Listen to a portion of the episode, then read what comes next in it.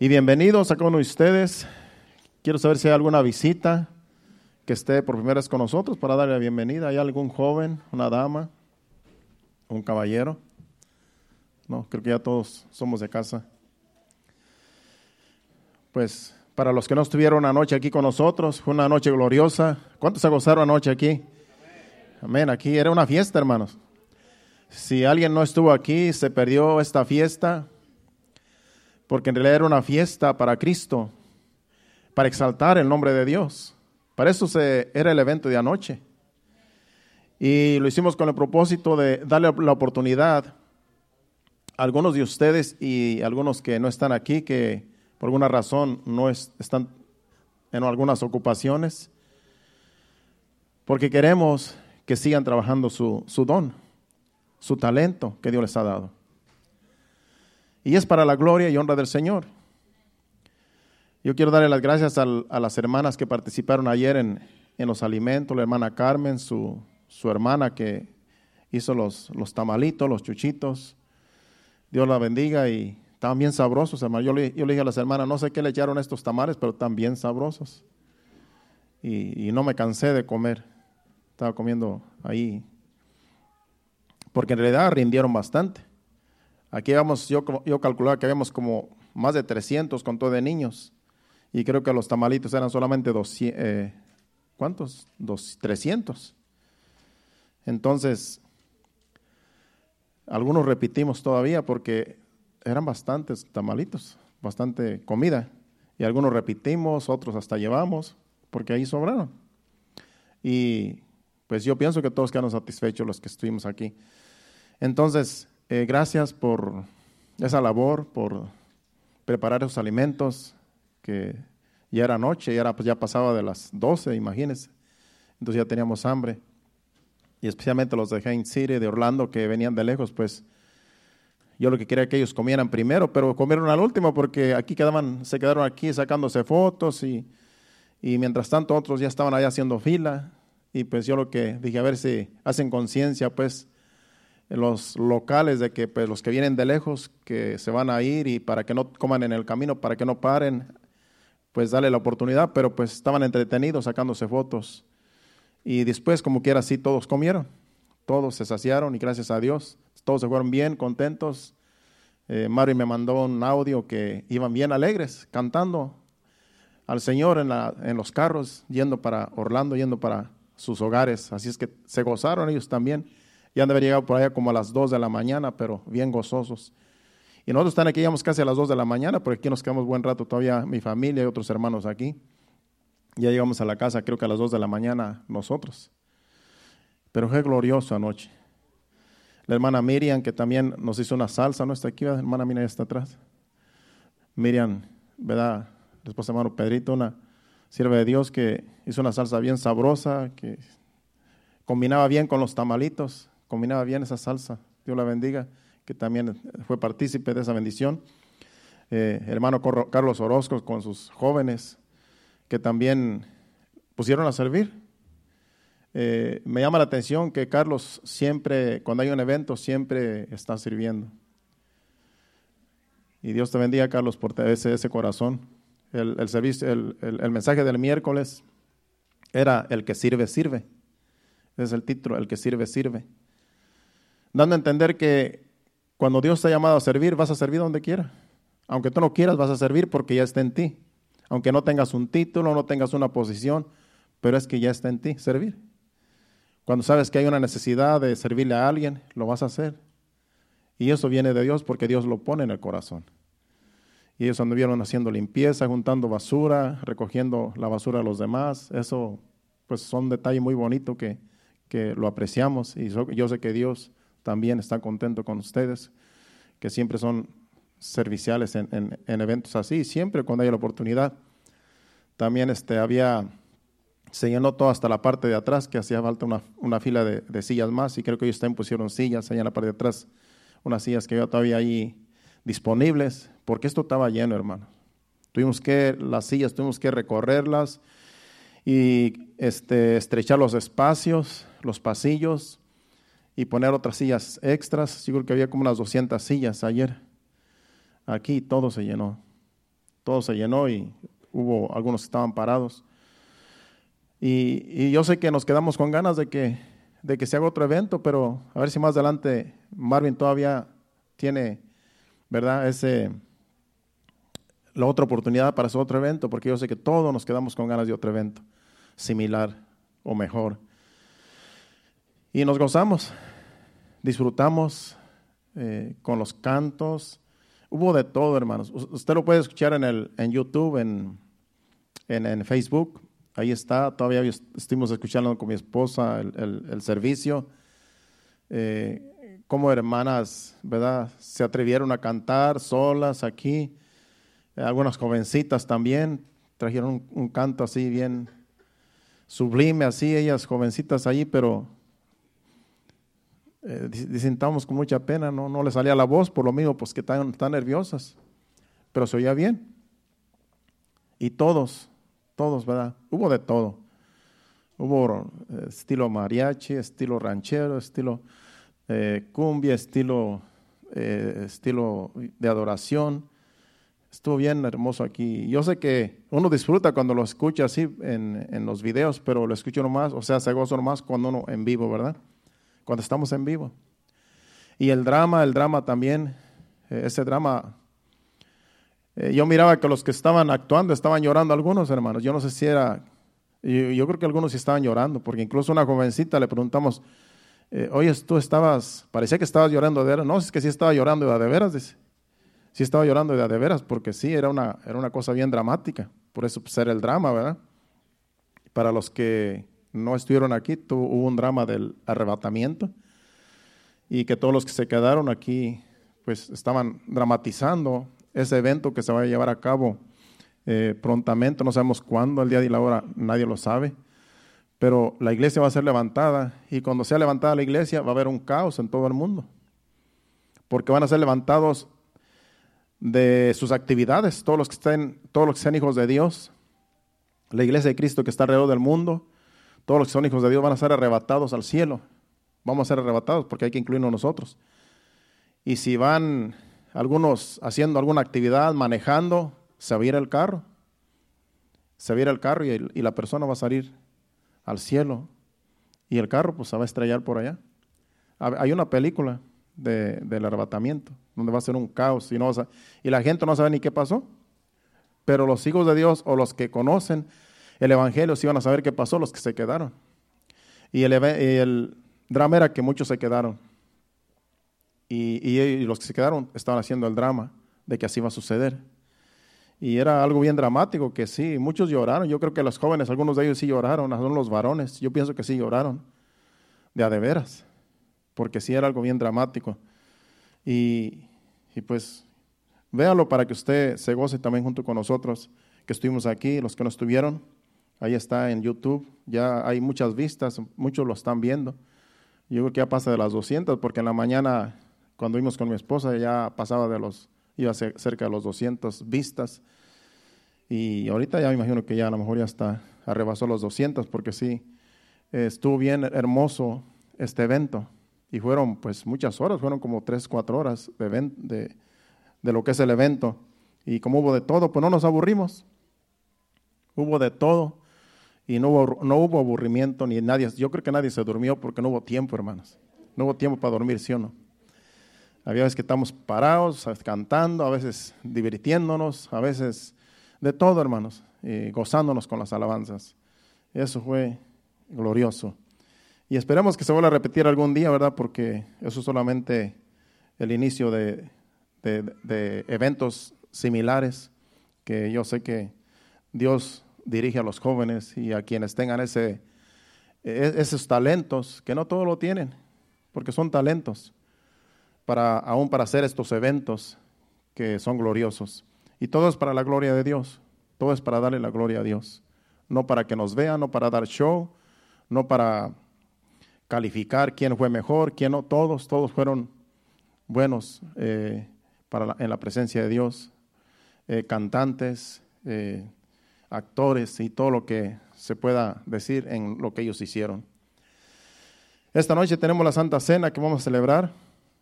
Ya como saben, este es el último eh, domingo del mes. aunque este mes lo tomamos cuando también fue el día de resurrección, porque quisimos hacerlo, ya que era un día especial. Y ahora pues toca en este día, que es último domingo del mes. Así es que vamos rápidamente al mensaje para después, al final, eh, tomar la Santa Cena, como es costumbre el día de hoy. El mensaje se encuentra en 1 Corintios capítulo 15. Si usted tiene su Biblia, vaya a 1 Corintios capítulo 15 y ahí, va a estar, ahí vamos a estar concentrados en todo lo que es el mensaje en ese libro, aunque vamos a ir a algunas citas para apoyar la enseñanza. Vamos a leer versículo 1 y 2 para hablar de, ese, de esos dos versículos, a qué se refiere. Y el título es, como está en el título de la Biblia, la resurrección de los muertos. Ese es el título, la resurrección de los muertos. Usted sabe que en el Evangelio creemos, los evangélicos creemos que Jesús murió y resucitó. Y que también nosotros un día vamos a morir si el Señor no viene antes por su iglesia y vamos a resucitar algún día después de que muéramos. Los que ya murieron, nuestros hermanos, hermanas en Cristo, que ya murieron, que ya fallecieron en todos los años de, desde que Cristo vino al mundo, ellos van a resucitar también algún día. Todos vamos a resucitar. Los que ya murieron y los que vamos a morir si el Señor no viene antes de que del arrebatamiento. Entonces, la, la bendición que tenemos los evangélicos es que vamos a resucitar.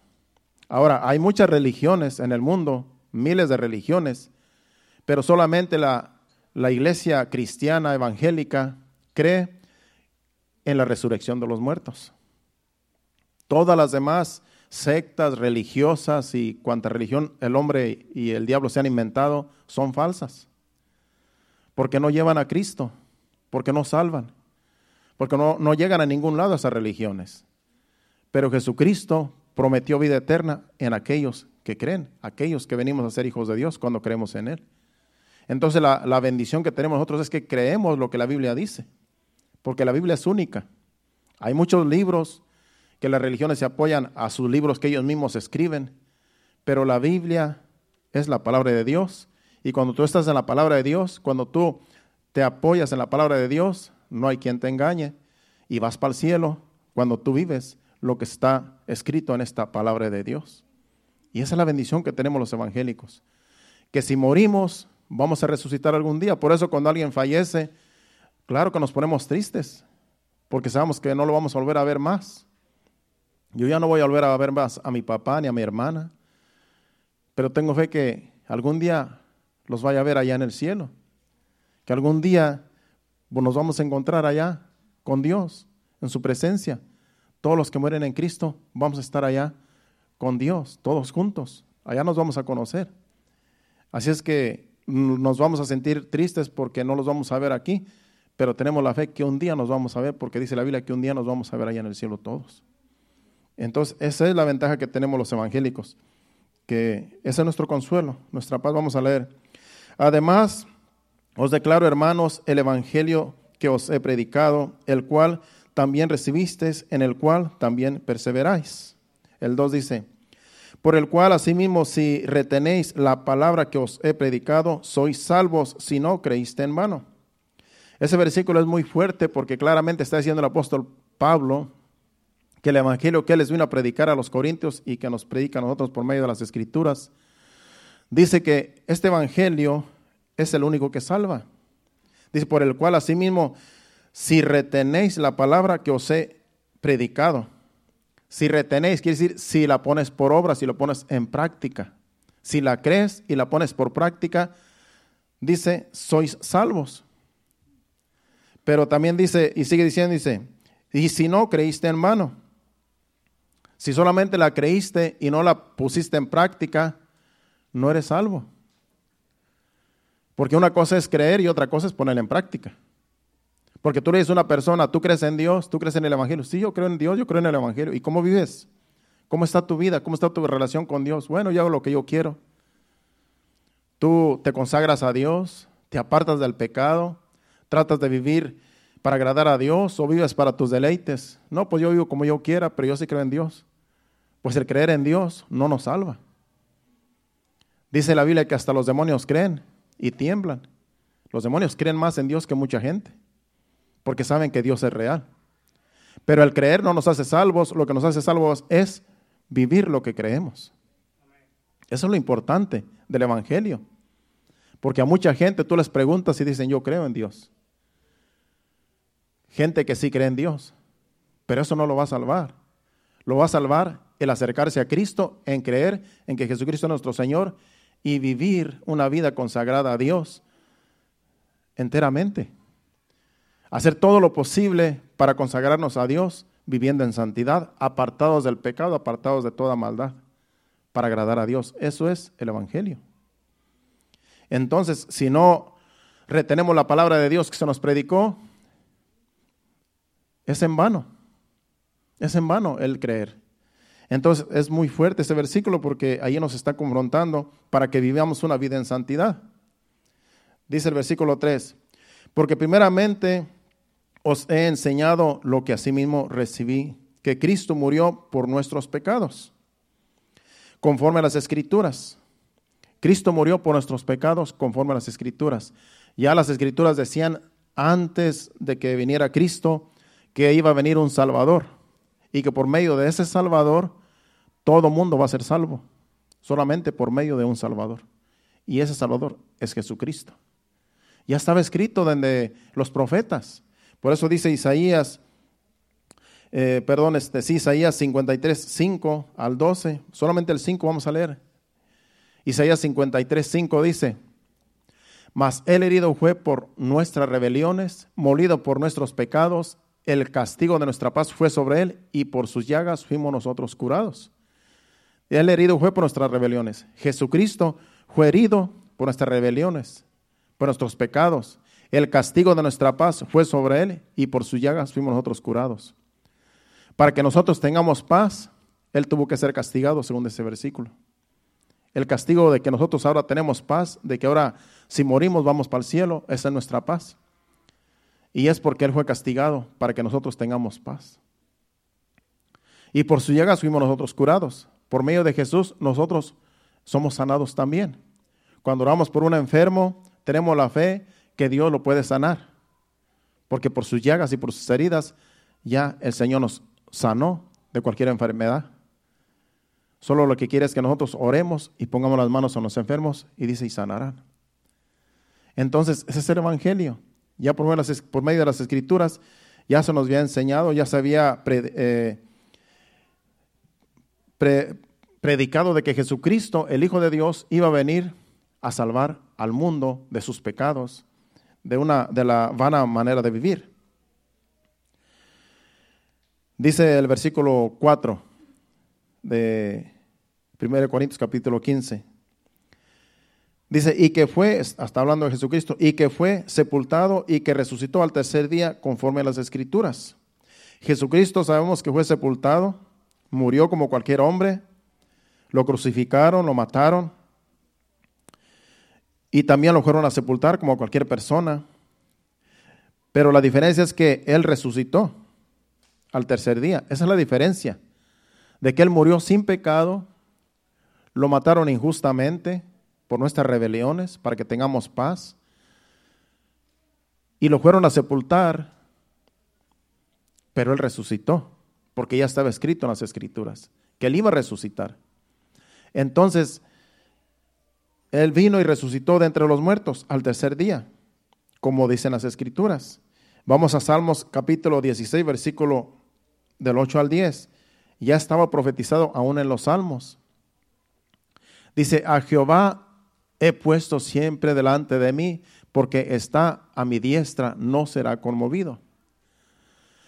Se alegró por tanto mi corazón y se gozó mi alma, mi carne también eh, reposará confiadamente, porque no dejarás mi alma en el Seol, ni permitirás que tu santo vea corrupción. Está hablando de Cristo. Jesucristo no se quedó en el Seol. Por eso dice, porque no dejaste mi alma en el Seol. El Seol significa la tumba. Ni permitiste que tu siervo vea corrupción. Jesucristo, el Hijo de Dios, no vio corrupción, porque él nunca se corrompió. Siempre vivió en santidad como hijo de Dios, porque tenía que morir como un cordero, sin mancha, sin contaminación en este mundo. Estuvo en este mundo viviendo como cualquier persona, pero nunca pecó. Y esa es la diferencia que Jesucristo vino al mundo, nunca pecó, lo crucificaron, lo mataron injustamente, resucitó entre los muertos, porque así tenía que ser, ya estaba escrito. Y él no vio corrupción, él nunca se corrompió. Así tenía que ser. Sigamos leyendo. Vamos ahora a brincarnos al versículo 12. El versículo 12 dice, pero si se predica de Cristo que resucitó de los muertos, ¿cómo dicen algunos entre vosotros que no hay resurrección de muertos? Aquí el apóstol Pablo ya sabía que entre los corintios había personas, falsos maestros, que se habían infiltrado y, ya, y estaban predicando algo diferente. No lo que el apóstol Pablo les predicó de que Jesucristo murió, resucitó, sino que ya había otras personas, falsos maestros, que habían, estaban enseñando diferente, que no había resurrección. Y él por eso les escribe esta carta y les dice, ¿cómo que ya entre ustedes hay algunos que, que están enseñando que no, hay que no hay resurrección de los muertos? ¿Cómo está eso? Pero si se predica de Cristo que resucitó de los muertos, ¿cómo dicen algunos entre vosotros que no hay resurrección de muertos. El 13 dice, porque si no hay resurrección de muertos, tampoco Cristo resucitó. En otras palabras, si creen que no hay resurrección de los muertos, entonces tampoco Jesucristo resucitó. Dice el versículo 14, y si Cristo no resucitó, vana entonces nuestra predicación, vana es también vuestra fe. Ellos seguían siendo religiosos, ellos seguían creyendo en Dios. Dice, pero si no creen en que Jesucristo murió y resucitó, entonces no creen en que los muertos resucitan. Y si no creen en que los muertos resucitan, entonces vana es la fe que ustedes tienen. En vano creen, porque si no creen que los muertos resucitan, entonces ¿en qué están creyendo? Porque ya esas falsas enseñanzas, esas falsas doctrinas ya estaban entre ellos ahí. Y él decía, no, pues que no, no hay resurrección. Bueno, entonces, ¿en qué vamos a creer? Y así también nosotros. Si no creemos que hay resurrección, entonces, ¿para qué tenemos fe con Dios? Si creemos que no vamos a resucitar, entonces, ¿para qué vamos a predicar? Es lo que está diciendo el apóstol Pablo. Vana es nuestra fe, vano es el evangelio que predicamos. Pero como la palabra es clara, es verdad, y lo que dice la palabra eso es, entonces creemos lo que está escrito. De que Jesucristo murió, resucitó y que también los que mueren en Cristo van a resucitar. Y esa es la fe que tenemos todos los evangélicos. De que vamos a morir un día y vamos a resucitar también. Así como Cristo resucitó, en su venida vamos a resucitar. Entonces, esa es la fe que tenemos. Y aunque pase lo que pase, aunque venga lo que nos venga, esa tiene que ser nuestra fe. Porque hay mucha gente que después ya no cree en el Evangelio. Hay mucha gente que después de que cree ya no cree después. Por eso le dice el versículo 2, en el versículo 2 que leímos, dice que, que si no creen en lo que ya se les ha predicado y no viven, entonces van a su fe. Entonces no son salvos. Y en 1 eh, en Timoteo capítulo 4, versículos del 1 al 5, ahí el apóstol Pablo le predica le dice a, Timoteo, del 1 al 5, 1 Timoteo capítulo 4, 1 al 5, porque así es como se pierde, se puede, se puede, uno, se puede perder la salvación, aún ya creyendo. Se puede perder la salvación porque cuando uno cree y después alguien le enseña otra cosa y lo desvía de lo que uno ha creído, uno puede caer en apostasía. Y sucede lo que sucede aquí en 1 Timoteo capítulo 4, que dice que es en los postreros tiempos. Los posteriores tiempos quiere decir los últimos tiempos, que ya estamos en los últimos tiempos, donde algunos ya no creen en la resurrección de los muertos, ya no creen en el Evangelio, ahora creen otras doctrinas que dice aquí, 1 Timoteo, 1 Timoteo capítulo 4, versículo 1 al 5. Porque aquí le encarga el apóstol Pablo a Timoteo que tenga cuidado porque en los posteriores tiempos van a venir personas con otras doctrinas. Vamos a leer. Pero el Espíritu dice claramente que en los posteriores tiempos algunos apostatarán de la fe. Apostatar quiere decir que van a dejar la fe, la fe del Evangelio. Van a dejar de creer. Eso es apostatar, dejar de creer y van a creer en otra cosa. Dice, se apostatarán de la fe, dice, escuchando a espíritus engañadores y a doctrinas de demonios.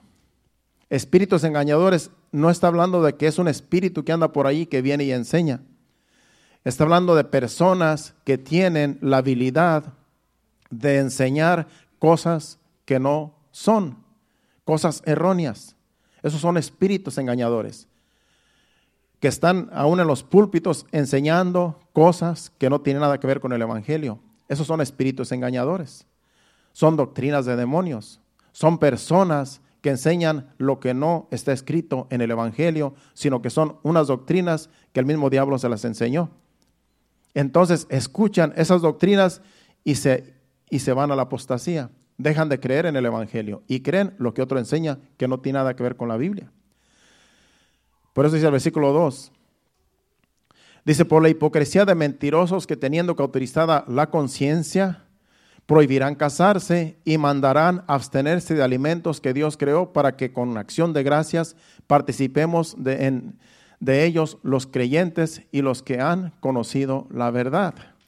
Dice que es, esta gente es hipócrita y son mentirosos, por la hipocresía mentirosos que teniendo cauterizada la conciencia, el razonamiento, tienen cauterizado el razonamiento que no entienden lo que ya la Biblia está escrito, como tienen la mente cauterizada, enseñan cosas que ellos inventan. Dice, y prohíben casarse. La iglesia tradicional les prohíbe casarse a los que ministran. No se pueden casar porque supuestamente es pecado. Pues esa es una mala enseñanza, es una doctrina de demonios. Porque todo hombre y toda mujer puede casarse. Pero ellos prohíben que alguien que ministra en esa religión no debe de casarse, ni hombre ni mujer, porque se tienen que guardar en santidad y pasa todo lo contrario. Dice, prohibirán casarse y mandarán a abstenerse de alimento que Dios creó para que con acción de gracias participemos de ellos los creyentes, participen de ellos los creyentes, los que han alcanzado la verdad. Por eso ya hay, hay también hay unas religiones que se abstienen de algunos alimentos no comen carne de cerdo, no comen camarones, no comen cosas que dicen que son inmundas, que el, el Antiguo Testamento, en el libro de Levíticos, en la ley, decía Dios en la ley que eso era malo comer. Pero ya esto es abolido porque ahora en Cristo ya todo, ya se puede comer de todo, pero claro, nos va a hacer daño al cuerpo. Si comemos, eh, si somos amantes de la carne de cerdo, nos va a hacer daño. Si somos amantes a la carne que, tiene mucha grasa, nos va a hacer daño al cuerpo, pero no es pecado. Pero hay personas o religiones que ellos se aferran a que eso es pecado comer y no lo comen, porque para ellos es pecado y se abstienen. Y dice aquí que estas personas eh, eh, no son, en realidad, están apostatando de la fe. Porque dice que con acción de gracias podemos nosotros orar por los alimentos y quedan santificados. Podemos comer de todo. Simplemente oramos por aquellos alimentos, porque a veces que no hay ni de qué, ni de qué comer. Entonces, cuando hay lo que te ponen en la mesa, pero tienes que comer, si eres un hijo de Dios. Es por eso que a veces los evangélicos somos probados porque si tú vas, digamos que tú vas de misionero a un lugar donde comen, qué sé yo, eh, carne inmunda, y tú no comes carne inmunda que ellos comen, pero es lo que ellos comen, y te la ponen en la mesa, y tú porque tú eres religioso dices, no, eso es malo comer, y si no te la comes, tú los estás ofendiendo porque no te comen lo que ellos te ponen en la mesa. Para ellos es una ofensa y no van a recibir el Evangelio solamente porque tú no comiste lo que ellos te pusieron en la mesa. Es un obstáculo para que la gente crea. en el Evangelio, cuando uno se abstiene de cosas que dicen que, como estas religiones que dicen que eso es malo y que no lo hagas y que no lo puedes hacer. Es como los testigos de Jehová, ellos no dan transfusión de sangre a sus familiares que se están muriendo, que necesitan transfusión de sangre, ellos no permiten, su religión no lo permite porque para ellos es pecado.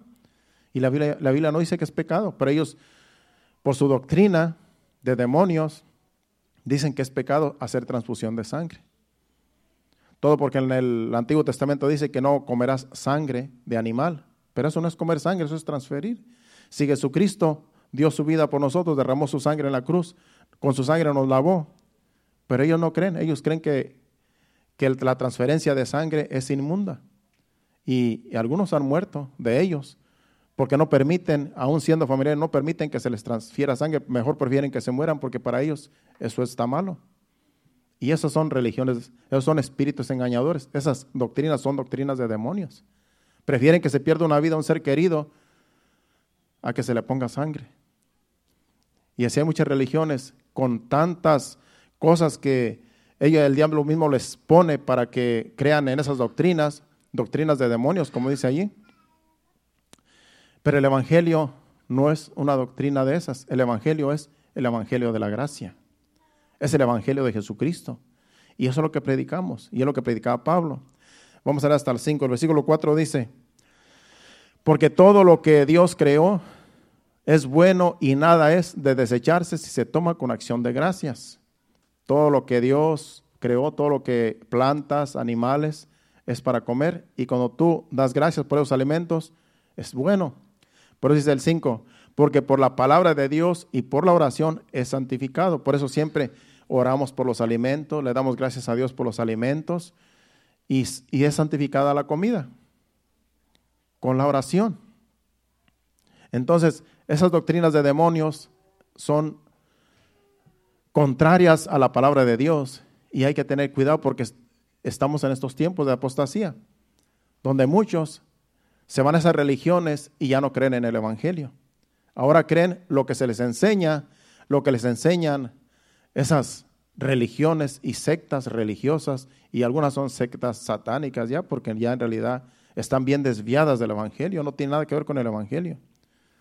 Por eso la resurrección de los muertos, lo que estamos hablando aquí, está enfocado el apóstol Pablo en este capítulo, en la resurrección de los muertos, donde tenemos que creer todos en que vamos a resucitar algún día. También hay otros que creen en la reencarnación, hay alguna religión que, que creen que cuando una persona muere va a reencarnar en un animal. Imagínense, si fuera, pues cuántos, cuántos nos hemos comido ya. Si alguien reencarna en, un, en una vaca, en un puerquito, pues ya a lo mejor, ya no lo comimos. Eso es satánico, hermanos.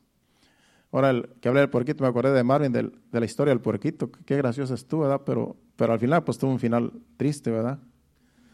Y ahí estaba Elizabeth allí, pues no se reía. Dice, yo no sé por qué se ríen si el puerquito se murió. Dice, bueno, es que tú no entiendes. Le digo, pues, pues como quiera, te tenía que morirse algún día, le digo. Digo, lo, gracioso era pues que ellos no querían pues comérselo porque era pues como una mascota y pues se lo tuvieron que comer porque pues estaba bueno. Las carnitas golían bien. Sucedió como un cabrito que yo tenía, que también yo tenía una, una cabra que ya les he contado que su primer cabrito era un bien bonito. Y como allá allá los cabritos los hacen barbacoa con tan pequeñitos, creo que son de semanas.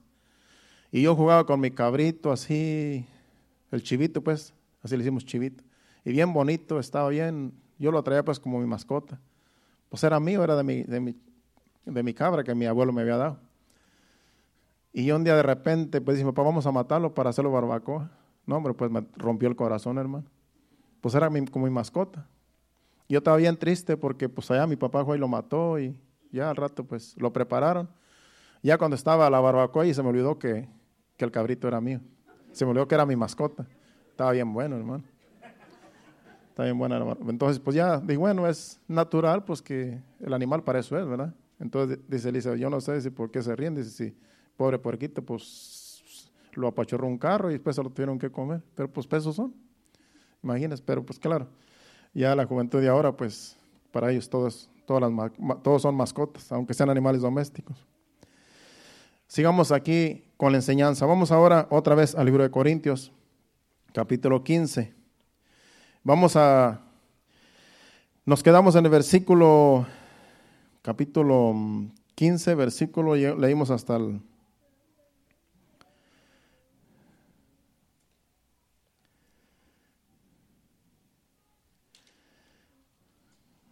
Hasta el 15 leímos, ¿verdad? O al 12. Vamos a leer el 12. Creo que leímos hasta el 15, si no me equivoco, porque ya leímos el 12, el 13, el 15, vamos a leer el 15. Dice que el 14, vamos a leer el 14 para cortarnos, dice, y si Cristo no resucitó, vana es, vana es entonces nuestra prédica, vana es también nuestra fe. Si decimos que Cristo, si creemos que Jesucristo no resucitó, vana es nuestra prédica y vana es nuestra fe. En vano yo estaría predicando si no creo que Jesucristo resucitó. ¿Para qué predicaría si Jesucristo no resucitó y si, no va a haber resurrección para mí? Entonces, ¿para qué yo predicaría? Es lo que está diciendo el apóstol Pablo. Sería vana la predicación. En vano estaríamos aquí nosotros eh, día con día, día de servicio, predicando y enseñando si no creyéramos en la resurrección de los muertos. Si no creíamos en que Jesucristo murió y resucitó y que también un día vamos a resucitar nosotros vana sería la palabra, vano, sería mi fe. El 15 dice, y somos hallados falsos testigos de Dios porque hemos testificado de Dios que Él resucitó a Cristo, el cual no resucitó si en verdad los muertos no resucitan. Seríamos hallados falsos nosotros si, no, si no creíamos que Jesucristo murió y resucitó. Entonces, para no ser falsos predicadores, tenemos que creer lo que ya está escrito, que Cristo murió, resucitó y va a venir por su iglesia. Eso es lo que tenemos que seguir predicando para que nuestra fe siga firme. Tenemos que predicar lo que ya sucedió, lo que dice la Biblia que sucedió con Jesús, que murió y resucitó y que va a venir por nosotros. Para que la fe y el, la prédica no sea vana, sino que sea firme y eficaz como es la palabra de Dios, es, es firme y eficaz. Vamos a leer el versículo 16. Porque si los muertos no resucitan, tampoco Cristo resucitó. Si no creemos que los muertos resucitan, entonces tampoco Jesucristo resucitó. Y si Cristo no resucitó, vuestra fe es vana, aún estáis en vuestros pecados. Si creíamos que Jesucristo no resucitó, entonces no hay arrepentimiento de pecados entonces Dios no, perdona pecados, porque por medio de Jesucristo es que se nos perdonan los pecados. Pero nosotros creemos a la palabra de Dios de que en Jesucristo ya no hay pecado. De que si tú creíste en Jesucristo, viniste a Cristo, Dios borró tus pecados solamente por creer en Jesucristo, por aceptarlo. Entonces, estaríamos en nuestros pecados todavía si no creíamos que Jesucristo resucitó, porque todavía seríamos pecadores, como cualquier otra persona. Pero como la Biblia dice que en Cristo se nos borran los pecados, entonces nuestra fe es de que ya lo que hicimos antes de venir a Cristo ya se, ya se nos perdonó. Y ya no tenemos pecados porque ya Jesucristo perdonó nuestros pecados.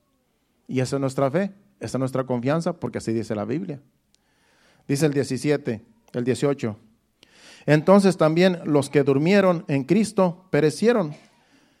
Si es así, entonces los que murieron en Cristo, creyendo en Jesucristo, entonces ya murieron, ya no hay, ya no hay resurrección.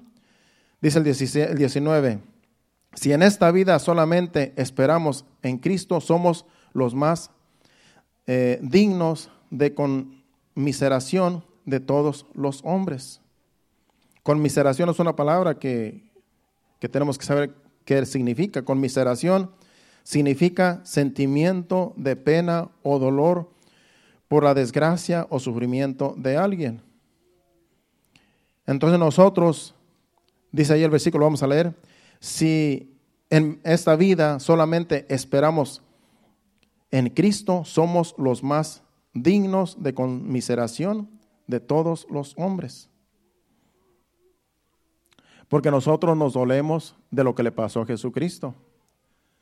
Que Él sufrió por nuestros, por nuestros para que ahora nosotros tengamos paz. Y aunque nosotros sufrimos también, no se compara con su sufrimiento. porque el sufrimiento de Él fue para que nosotros ahora tengamos paz y tengamos vida en abundancia. Entonces, aunque nos critiquen de que nosotros eh, somos exagerados en el Evangelio, tenemos que creer lo que ya se nos ha enseñado, que Jesucristo es nuestro Salvador, que Él murió, resucitó y va a venir por nosotros, y cuando muramos vamos a ser resucitados, así como Él resucitó. Vamos a leer, a brincarnos al vamos a leer el versículo 20. Mas ahora Cristo ha resucitado de los muertos. En otras palabras, los versículos anteriores dicen que si no creemos en la resurrección, entonces van en nuestra fe, vano es el Evangelio, en vano creemos.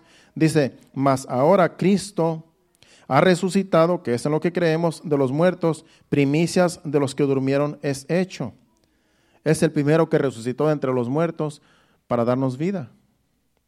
Es el primo, el primogénito de Dios, el unigénito de Dios, que murió y resucitó, y por medio de la resurrección de Cristo, ahora nosotros podemos resucitar algún día.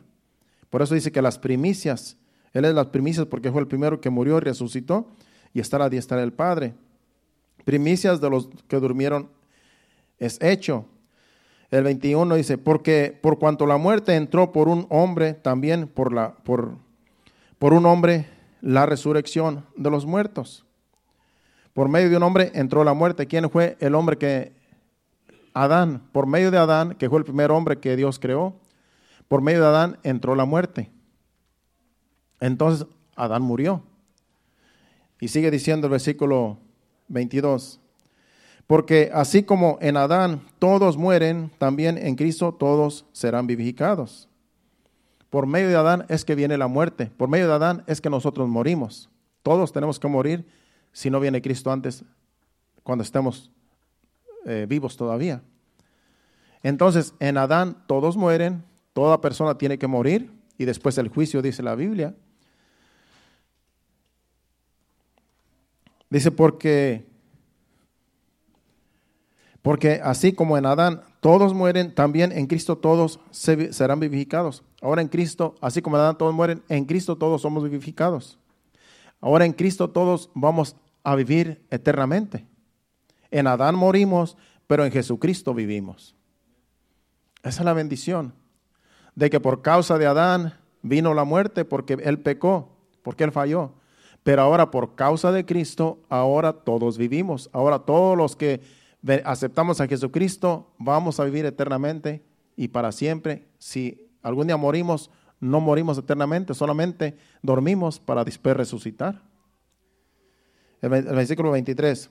Pero cada uno es en su debido orden. Cristo las primicias, luego los que son de Cristo en su venida. Primero Cristo murió, resucitó y ahora en su venida después nosotros vamos a resucitar con Cristo si es que ya hemos muerto. Así es que esa es la doctrina que se nos ha, que, nos, que nos dejó Cristo. Que porque Él resucitó, nosotros vamos a resucitar también. Todos los que creemos en Él, vamos a resucitar de entre los muertos. Vamos a brincarnos ahora hasta el versículo 31, eh, ya para ir terminando. Dice, os aseguro, hermanos, por la gloria que de vosotros tengo en vuestro Señor Jesucristo, que cada día muero. Si como hombre batallé en Éfeso contra fieras, ¿qué me aprovechará? ¿Qué me aprovecha si los muertos no resucitan? Dice, comamos y bebamos porque mañana moriremos. Es un versículo que está en Isaías 22, 13. Que así decía la gente. Y así dice, hay personas que dicen, no, hombre, hay que vivir la vida, hay que comer y disfrutar la vida, como que era el día de mañana nos vamos a morir.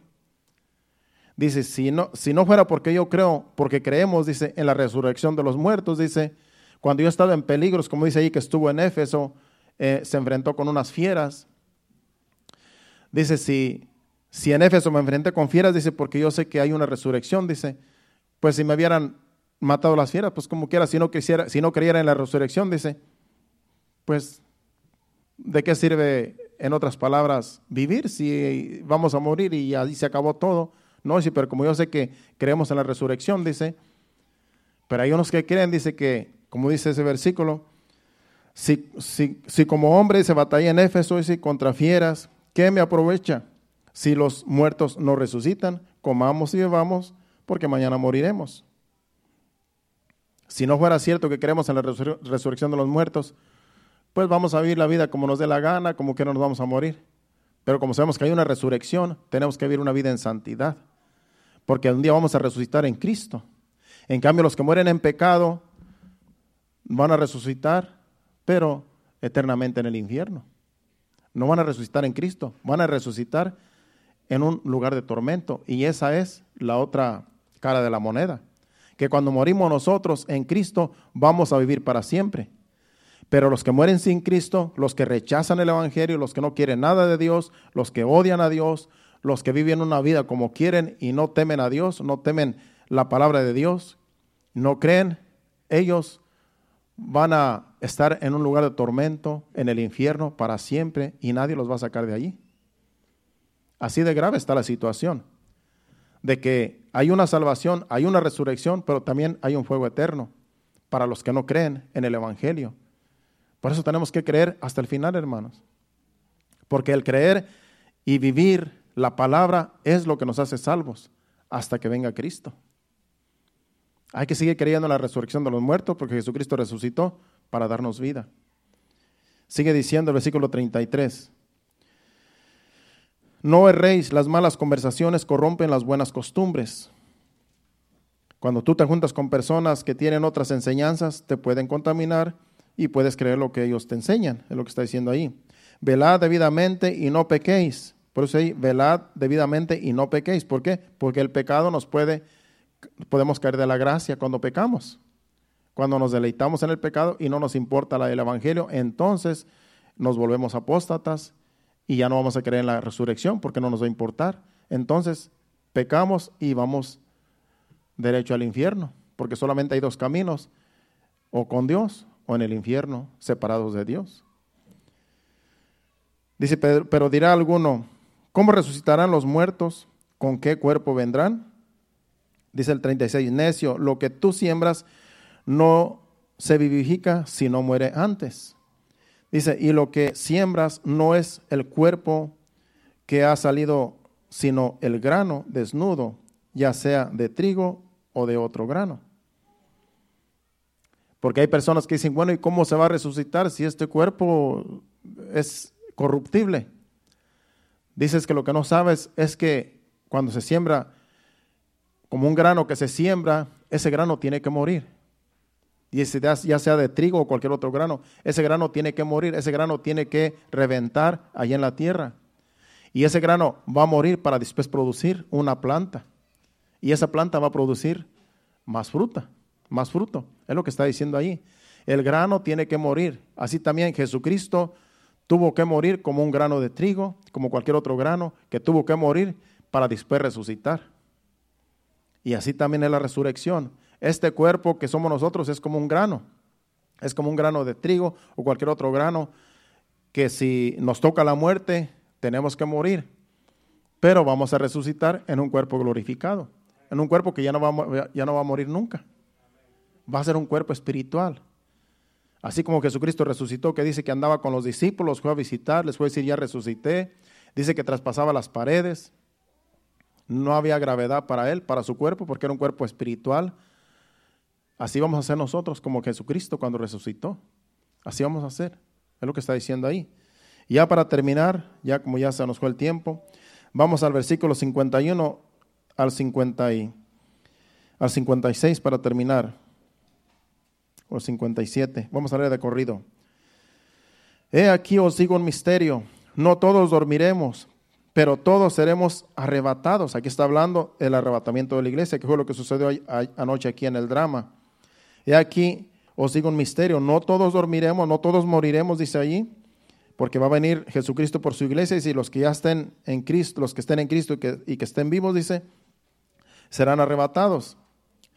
Seremos, dice, no todos dormiremos, pero todos seremos transformados. El cuerpo va a ser transformado, dice, en un momento, en un abrir y cerrar de ojos, versículo 52. A la final trompeta, dice, porque se tocará la trompeta y los muertos serán resucitados. incorruptibles y nosotros seremos transformados. Los que ya murieron, mi hermana y todos los que seres queridos que se nos han muerto ya, van a resucitar. Cuando Jesucristo venga, dice que a la final trompeta, se va a tocar una trompeta ahí en el cielo y va a decir, ya es tiempo de ir por la iglesia. Y los que estén en Cristo van a, van a transformarse en un cuerpo glorificado y los que hayan muerto van a resucitar, es lo que dice ese versículo. Vamos al versículo 53. Porque es necesario que esto corruptible, que este cuerpo corruptible se vista de incorrupción y esto mortal se vista de inmortalidad. Y el 54. Y cuando esto corruptible se haya vestido de incorrupción y esto mortal se haya vestido de inmortalidad, entonces se cumplirá la palabra que está escrito. Sorvia es la muerte. En victoria, ¿dónde está, oh muerte, tu aguijón? ¿Dónde, oh sepulcro, tu victoria?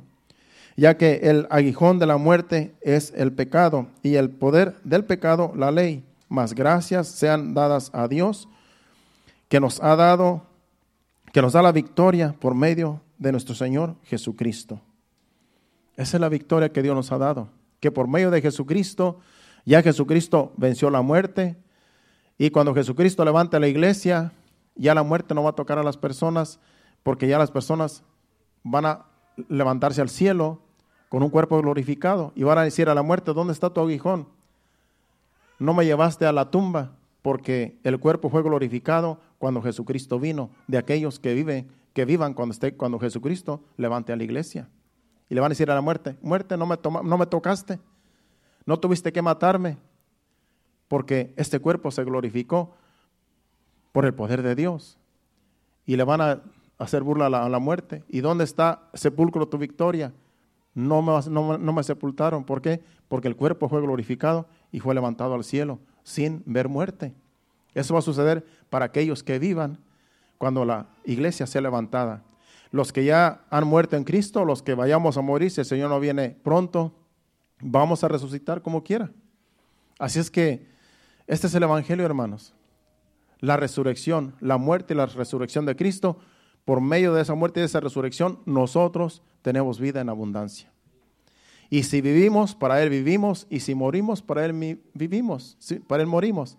Sea que vivamos o sea que muramos, somos del Señor, como dice Romanos capítulo 8, el versículo no me acuerdo, pero pueden pasar ya al altar, vamos a, iniciar, vamos a celebrar la, la cena del Señor y pueden ponerse de pie, porque vamos ahora a tomar la cena del Señor, recordando lo que Jesucristo dijo, que hagamos esto en memoria de Él.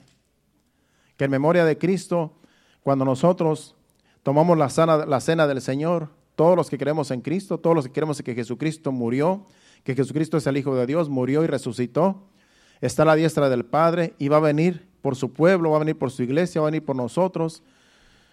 Amén, Romanos 14, 8.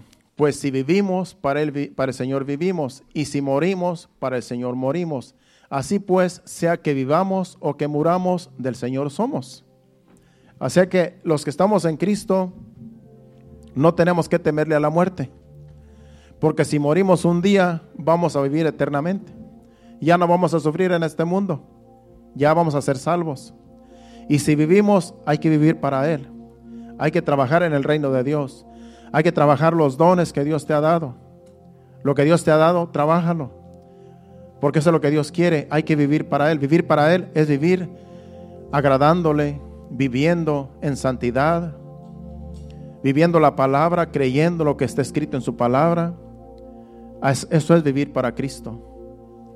Y si así vamos a vivir hasta que Él venga, seremos salvos en aquel día y nunca más vamos a ver muerte. ¿Cuántos dicen amén? Por eso, eso es lo que predicamos, eso es lo que creemos y estamos firmes en lo que se nos ha enseñado, en lo que dicen las escrituras. ¿Cuántos dicen amén? Gracias Señor. Pueden ponerse en sus posiciones para así empezar a pasar ya a tomar la Santa Cena. Gracias, Señor. Ahí incline su rostro. Dele gracias a Dios por su palabra.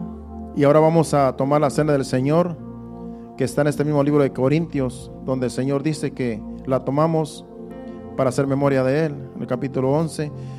Allí cuando ya estén listos pueden pasar. Ya puedes pasar, Emanuel. Ya pueden pasar a tomar la Santa Cena. Acuérdense, esto es para recordar el sacrificio de Cristo, de que Jesucristo murió. Si tú crees que Jesucristo es el Hijo de Dios, que murió, resucitó, está a la diestra del Padre, tú puedes tomar la cena del Señor. Porque esto es para hacer memoria de Cristo, para hacer memoria del sacrificio de Cristo. Vamos a cantar un canto para mientras ustedes pasan, vamos a cantar un canto y ahí usted, mientras le toca el turno, usted siga adorando a Dios. Gracias Señor. Vengo a rendirme a tus pies. Agradecido Señor, me perdonaste, de mi corazón. Tu vida diste por mí en una muerte tan cruel, porque me amaste. Siendo yo mi pecador.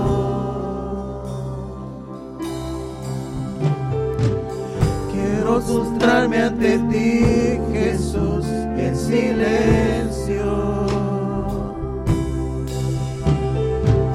Reconocer que tu amor por mí no merezco. Mi Jesús, mi amado. Quiero postrarme ante ti para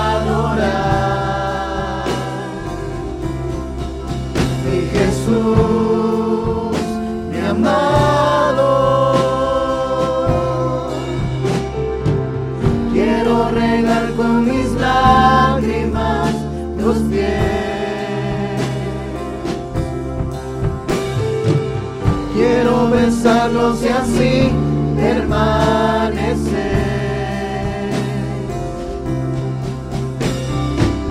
Y derramar ante ti todo mi ser.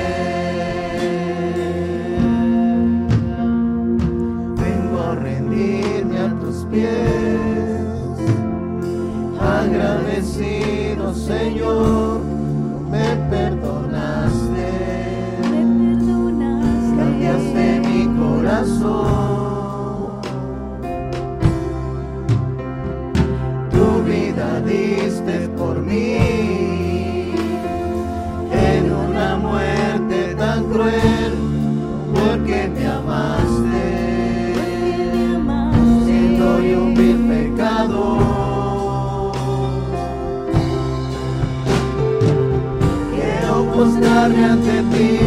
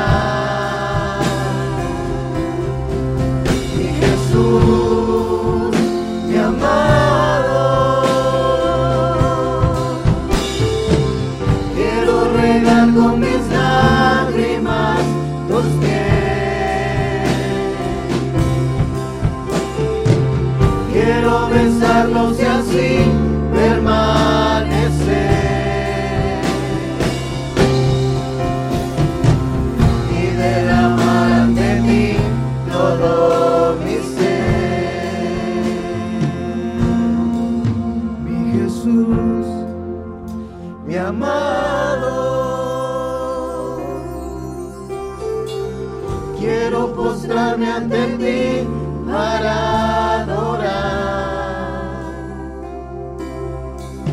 Mi Jesús,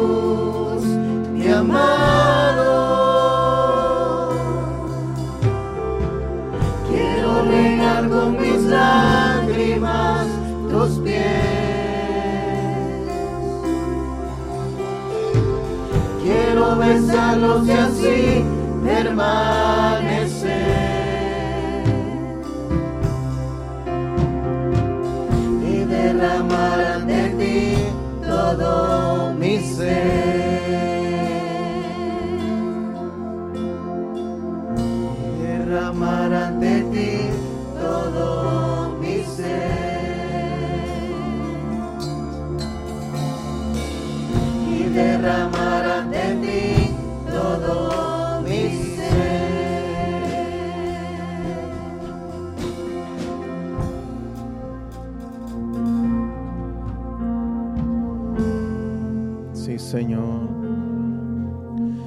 Nuestro amado, Señor. Gracias, Jesús, por el sacrificio. Gracias por morir por nosotros, por resucitar de entre los muertos, Señor. Ahora tenemos fe, Señor, de que un día vamos a resucitar también nosotros junto contigo, Señor. Gracias, Señor. Te honramos, Señor. Bendecimos tu santo nombre, Señor. Gracias, Señor.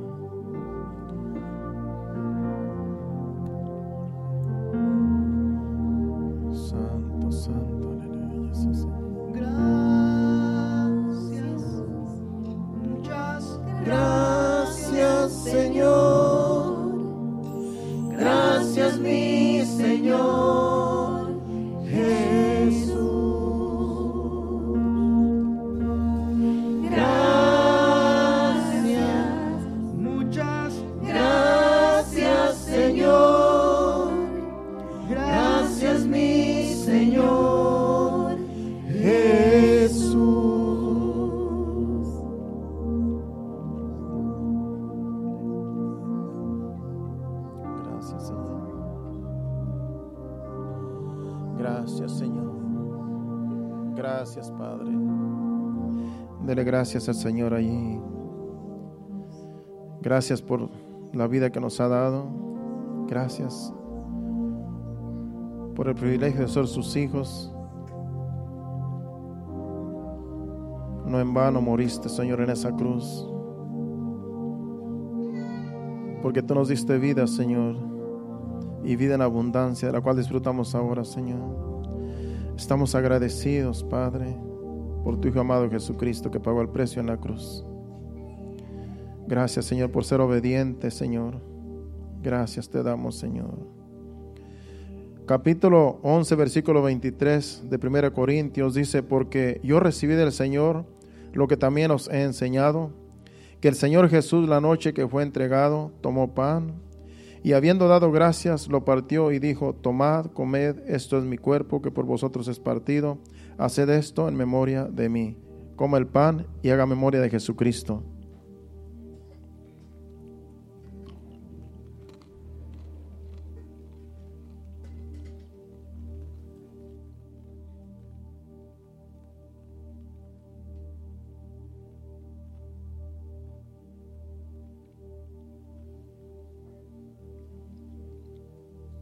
Versículo 25. Asimismo tomó también la copa después de haber cenado, diciendo, este, esta copa es el nuevo pacto en mi sangre, haced esto todas las veces que la bebieres en memoria de mí. Tome la copa y haga memoria de Jesucristo, de, por su sangre derramada en la cruz, ahora nosotros tenemos vida.